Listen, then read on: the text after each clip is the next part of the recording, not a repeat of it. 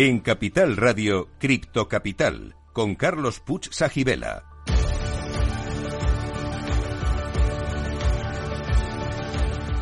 Saludos a todos los criptocapitaleros.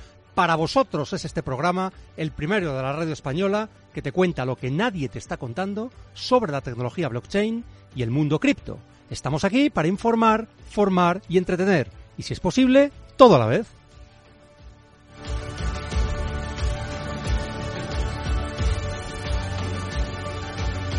Bueno, bueno, pues en el programa de hoy traemos dos invitados muy, muy interesantes.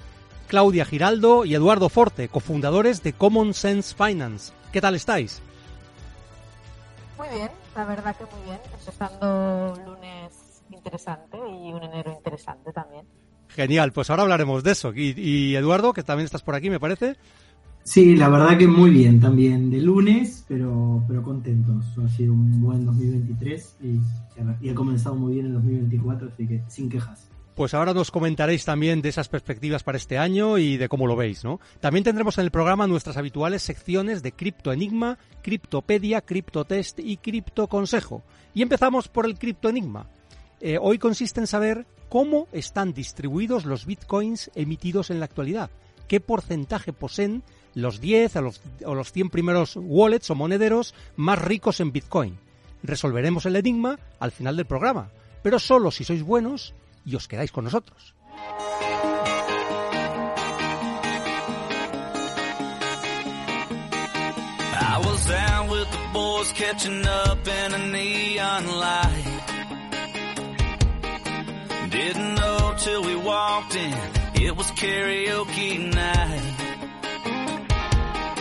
She was in a circle of girls chasing a shot with a line. She was laughing, they were daring her to get on the mic. One En Capital Radio, Cripto Capital, con Carlos Puch Sajibela. She was up on the stage singing Heads Carolina, Tails California. Maybe she'd fall for a boy from South Georgia. She's got the bar in the palm of her hand, she's a 90s country fan like I am. Hey, I got a Chevy, she can flip a quarter. I'd drive her anywhere from here to California when this song is over.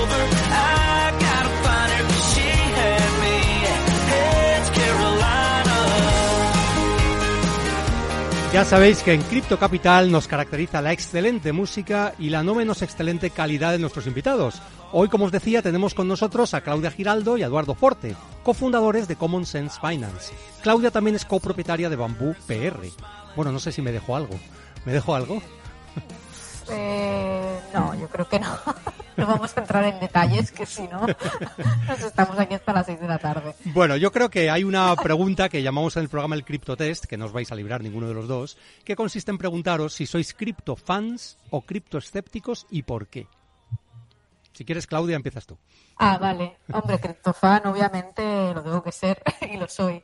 Eh, no, no es que sea maximalista Sí, de cripto. sí. eh, no creo que no creo en la absoluta verdad de que cripto va a ser el futuro y que euro o el fiat va a desaparecer, pero sí que creo en la tecnología y sí que creo que va, va, va a ir de más a más, ¿no? Ajá. Así que bueno, eh, sí que soy una believer y, y- y- y realmente creo en ello, sí.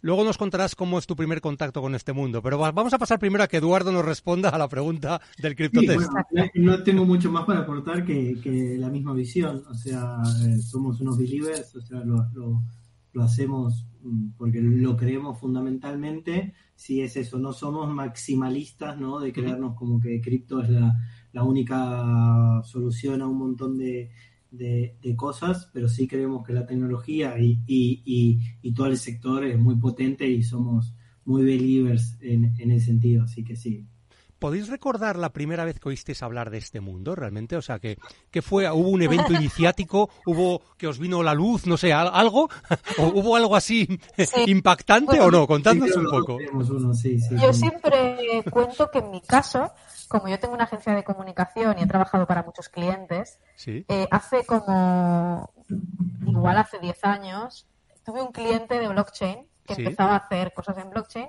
y me explicó lo que era Bitcoin y me explicó lo que era cripto, ¿no? Entonces, eh, pues fue la primera persona que, que siempre lo digo, además fue Alex Puch, que es una persona que en Sí. el mundo cripto, blockchain es conocido. Y, y- pero en el momento entonces solo hablaba, yo me quedé con la tecnología, pero no me quedé con el concepto del dinero, ¿no? De, de lo de que las transacciones, del valor. Y esto fue luego ya cuando, justo antes de la pandemia, quizás un año y medio, dos años antes, que ya empecé más a nivel personal, sí que a invertir y a, y a- y a ver un poco más lo que se venía, ¿no? Pero, pero yo creo que fue hace eso, hace como bastante tiempo, igual ahora más de 10 años, que, que fue mi primer contacto. Pues hombre, es bastante tiempo contando con que Bitcoin tiene 14, o sea, o 15. Acaba de cumplir Sí, 15. sí, sí, justo, Acaba de cumplir justo, 15, o sea, total. que está bien, está en, las, en, las, en los inicios. ¿Y tú, Eduardo?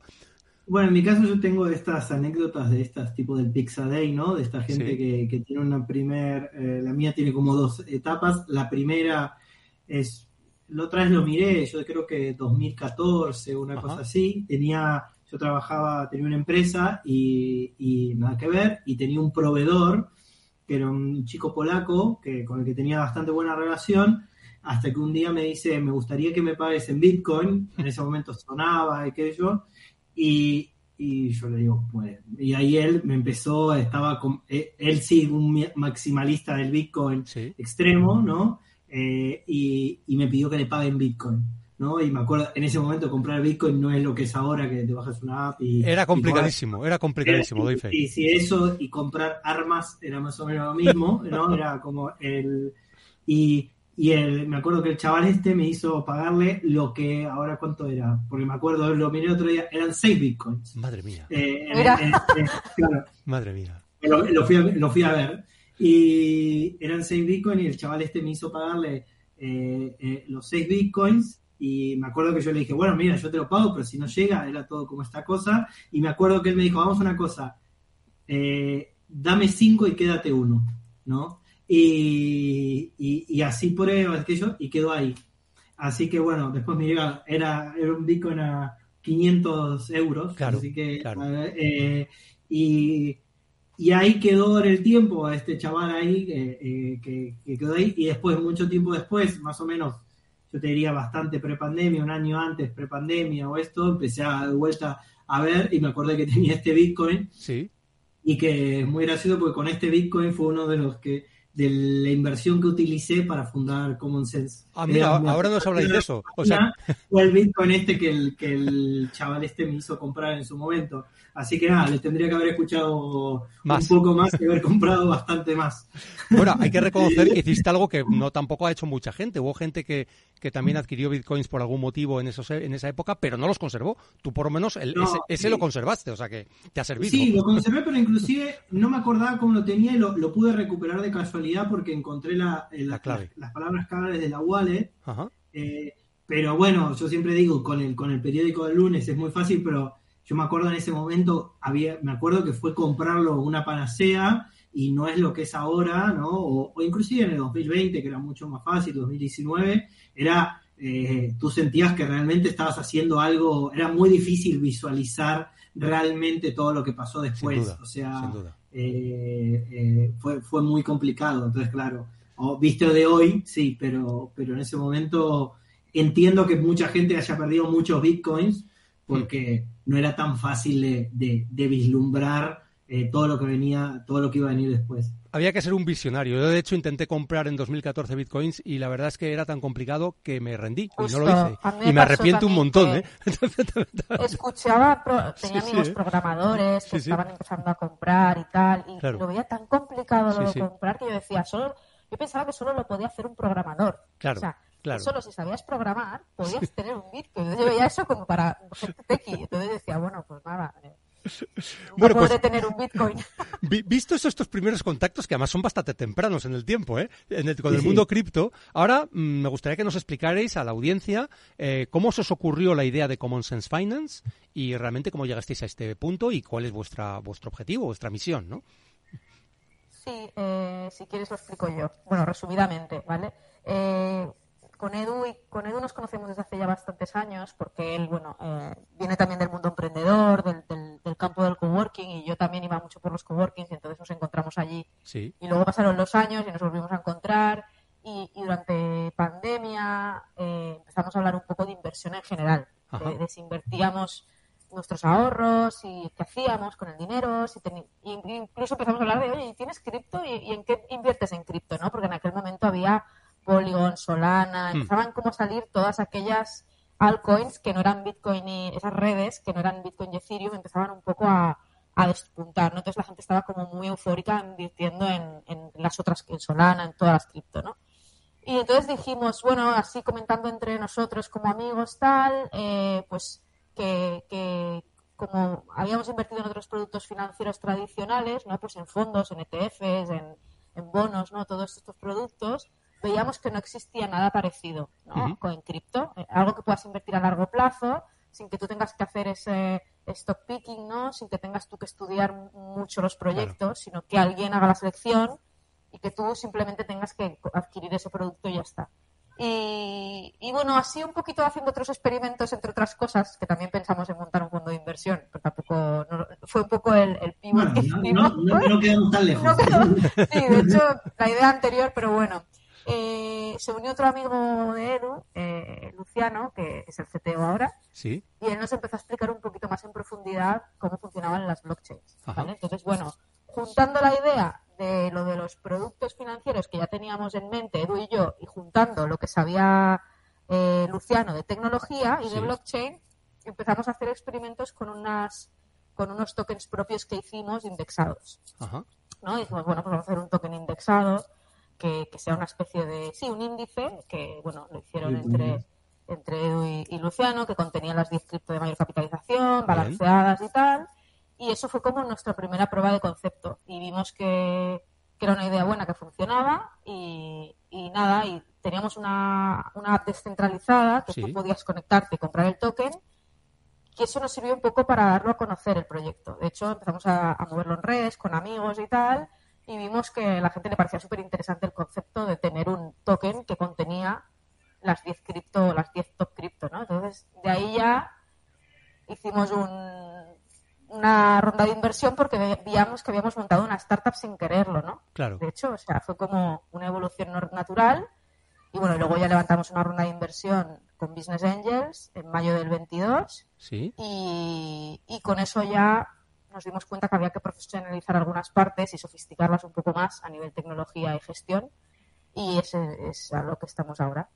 Como ya somos un- una Sí. empresa que Sí, pero tiene es- clientes. Surgió como objetivo de intentarnos resolver un problema nuestro, que era un experimento nuestro de, hey, ¿cómo invierto en, eh, en esto? De, una- de la misma forma que invertimos en mercados tradicionales y se juntó y, y nos encontramos una tarde los tres que habíamos que ya teníamos que teníamos una startup y no lo sabíamos Exacto. o sea e- eso fue eso e- esa fue y ahí fue cuando nos decidimos lanzar a, a- a- a ir al notario Y- Total. pero fue así Bueno, y ahí es cuando elegisteis el nombre. Common Sense, ¿de dónde sale el nombre? Realmente es un lo de nombre... Common Sense fue lo de Common Sense sale eh, en realidad eh, tiene, tiene algo de mérito también la, la, la, la mujer de Luciano, Sí. que, que inter- cuando estábamos eligiendo el nombre tiramos un par de ideas y, y- y, no sé, alguien puso arriba, no sé si yo o Claudio, no me acuerdo, hay, hay un libro que se llama eh, Common Sense in, de-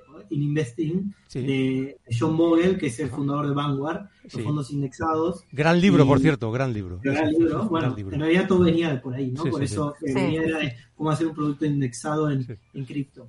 Y, mm, y, la, y, la, y la mujer de, de Luciano, eh, Ida, que es, eh, dijo, ay, mira, Common Sense. Y, y lo marcó y quedó. Y quedó, nos gustó a todos. Así fue la elección del nombre. Y, y- y está basado, digamos, un poco en honor a, a- al, al título de ese libro.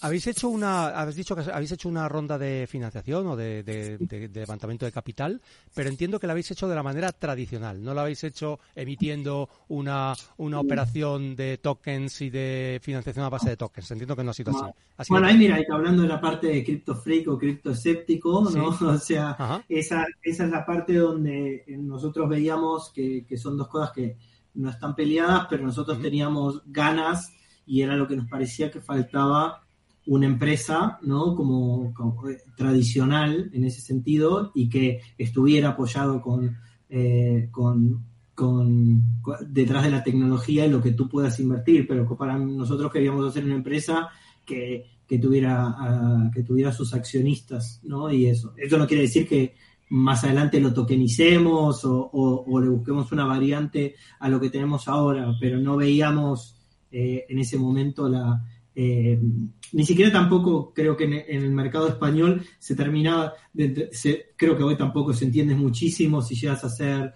emitir un token y todo eso, son, son los menos los que entienden. Y nosotros, de hecho, por la red de contactos que teníamos, de venir más del mundo emprendedor tradicional, creímos que, también nos iba a ser más fácil explicarlo desde ahí que decir vamos a sacar un token y, y bla, bla.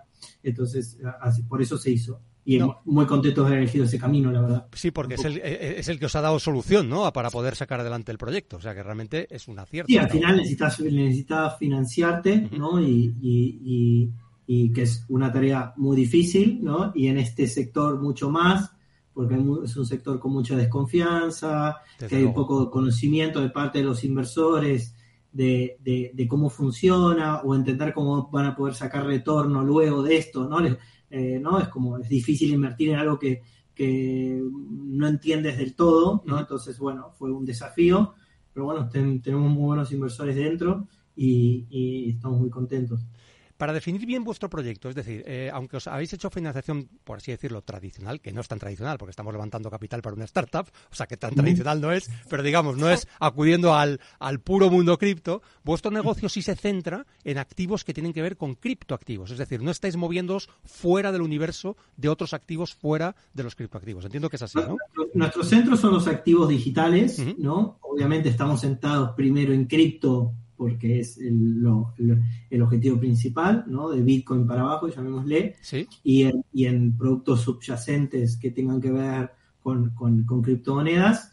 Y ahora sí, lentamente, ahora vamos a, a, lanzar un producto que ya empiezan a estar más vinculados con, con los que se llaman los real world assets, que son activos del mundo real, de real estate, estos que están tokenizados, ah, que son productos que, que ahora estamos trabajando en uno que esperamos lanzar a mediados de año, que es en, de real estate, pero digamos, nuestro foco son los activos digitales. Ese es el foco. Perfecto, activos digitales, ahí incluís eh, todo tipo de altcoins, criptomonedas, también NFTs. Que, y es susceptible de estar en la blockchain. Perfecto, y activos tokenizados, como, como has dicho antes, inmobiliarios. Que representa una propiedad en, Internet, en, blockchain, digamos. Entendido. ¿Y el mercado al que vais es España, internacional? O sea, ¿cómo lo planteáis el negocio? Nosotros, bueno, empezamos por España, pues estamos aquí, ¿no? O sea, es, empiezas por donde tienes más a mano y, tiene, y, y, tienes contactos, ¿no? Y seguimos eh, muy enfocados aquí en España, pues estamos aquí. Pero bueno, hemos tenido la suerte que ahora hemos hecho parte de la ronda de financiación Puente, han entrado unos inversores alemanes. Tenemos un objetivo de, de, de, probar por ahí en Alemania, ¿no? Y en el norte de Europa. Y después, bueno, por el otro lado, vamos también ahora a probar en Latinoamérica, ¿no? Bueno, eh, como se habrá notado, soy argentino, y, y, tenemos bueno, también contactos ahí, vamos, y vamos a probar. No, no es, no, siempre hemos tenido una vocación internacional desde el primer momento, ¿no? O sea, ahora estamos abocados al, al, a España porque estamos aquí y tenemos a mano y hemos arrancado aquí, pero no, no estamos cerrados a ningún a ningún a ningún lugar y creo que es una de las ventajas que tiene Ascripto que no que no son globales. Claro, son globales, efectivamente, ¿no? Son globales. Exacto. no. Y mm, vamos a ver, eh, vosotros habéis dicho que realmente activos digitales, eh, uno de los primeros productos, entiendo que tenéis más de un producto, ahora nos hablaréis un poco más de, todo esto, ¿no? Pero eh, uno de vuestros primeros productos, pues un índice donde contenía pues las 10 cripto de mayor capitalización, no sé si incluís también stablecoins ahí o solo las cripto que no son estables, pero bueno, esto me imagino que habrá de todo, habrá diferentes tipos de cestas, pero el problema que hay normalmente con esto, por los proyectos que yo conozco, es el acceso de personas que quieren diversificar su cartera de inversión pero no tienen miedo a la tecnología, les da miedo esto de los wallets, no saben cómo entrar. ¿Vosotros facilitáis o solucionáis de alguna manera este choque que implica meterse en un mundo que no conoces mucho, como es el de la tecnología blockchain?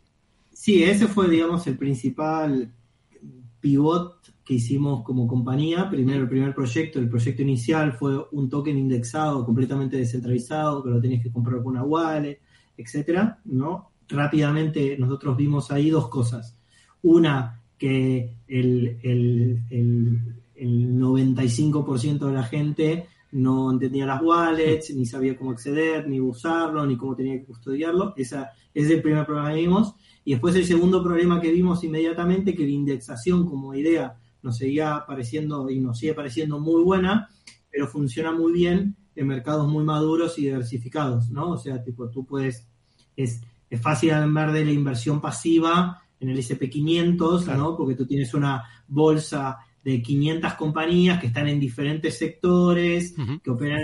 Entonces, claro, eh, tiene sentido que en el largo plazo eso funcione. ¿Por qué? Porque hoy tira un sector que es el tecnológico, mañana tira el energético, mañana hay una crisis, pero bueno, después nosotros ya vimos que eh, de, la, de la mayoría de las monedas eh, rotaban mucho y van desapareciendo, ¿no? Entonces, que era necesaria una, una gestión activa detrás, ¿no? Que no solo tenías que tener el índice, por decir de alguna forma, sino que tenías que saber cuándo tenerlo y cuándo no tenerlo, Claro, ¿no? Porque ese, era, ese era el problema. Entonces ahí es cuando eh, aparece el common sense que somos ahora, ¿no? Que es eh, que generamos portfolios multiestrategias de gestión activa, ¿no? Donde hay muchas estrategias metidas ahí adentro que vamos eh, activando o desactivando en relación a- al mercado, ¿no? Y, al, y, al- y a, y a cómo lo vemos en ese determinado momento. Y a nivel de acceso es mucho más fácil. Se puede entrar eh, por vía cripto, digamos, Sí. o como entran, te diría, el 98% de nuestros clientes, que es haciendo una transferencia en euros a, a, a Common Sense y a partir de ahí accediendo a, a- a- al mundo cripto que lo gestionamos nosotros, entonces para ellos no deja de ser un contrato que tienen con Common Sense y, y- y listo. Estaríais haciendo como de broker en ese caso. No somos un broker, lo que nosotros hacemos, no- nosotros, si quieres, hablando como, como de- así, desde un punto real, somos una especie de empresa patrimonial, ¿no? Que, que gestionamos activos, ¿no? Entonces, al final, lo que los inversores tienen es un contrato con nosotros, ¿no? Para que le gestionemos, eh, que en realidad, como, para participar en la inversión que hace Common Sense. Ese es el, eh, eso, eso es lo que hacen. Seríais una gestora patrimonial y los, digamos, los inversores adquieren alguna participación de, ¿no? de esa gestión. de esa gestión patrimonial. Perfecto, perfecto. Está, entendido. El hecho de que facilitéis la entrada mediante, digamos, el mundo tradicional, lo que sería una transferencia de toda la vida, eso os ha hecho ampliar mucho el mercado, porque si no, estaría reducido a las personas que saben manejarse en el mundo de las wallets y de las finanzas descentralizadas, ¿no? Que es lo que habéis comentado. Que entonces- no sé si será el 95% que no, que no lo entiende o no o le da miedo, pues a lo mejor ahora es el 94%, pero vamos, que va. No, no, no te creas. O sea, yo creo que es eso, eso número uno.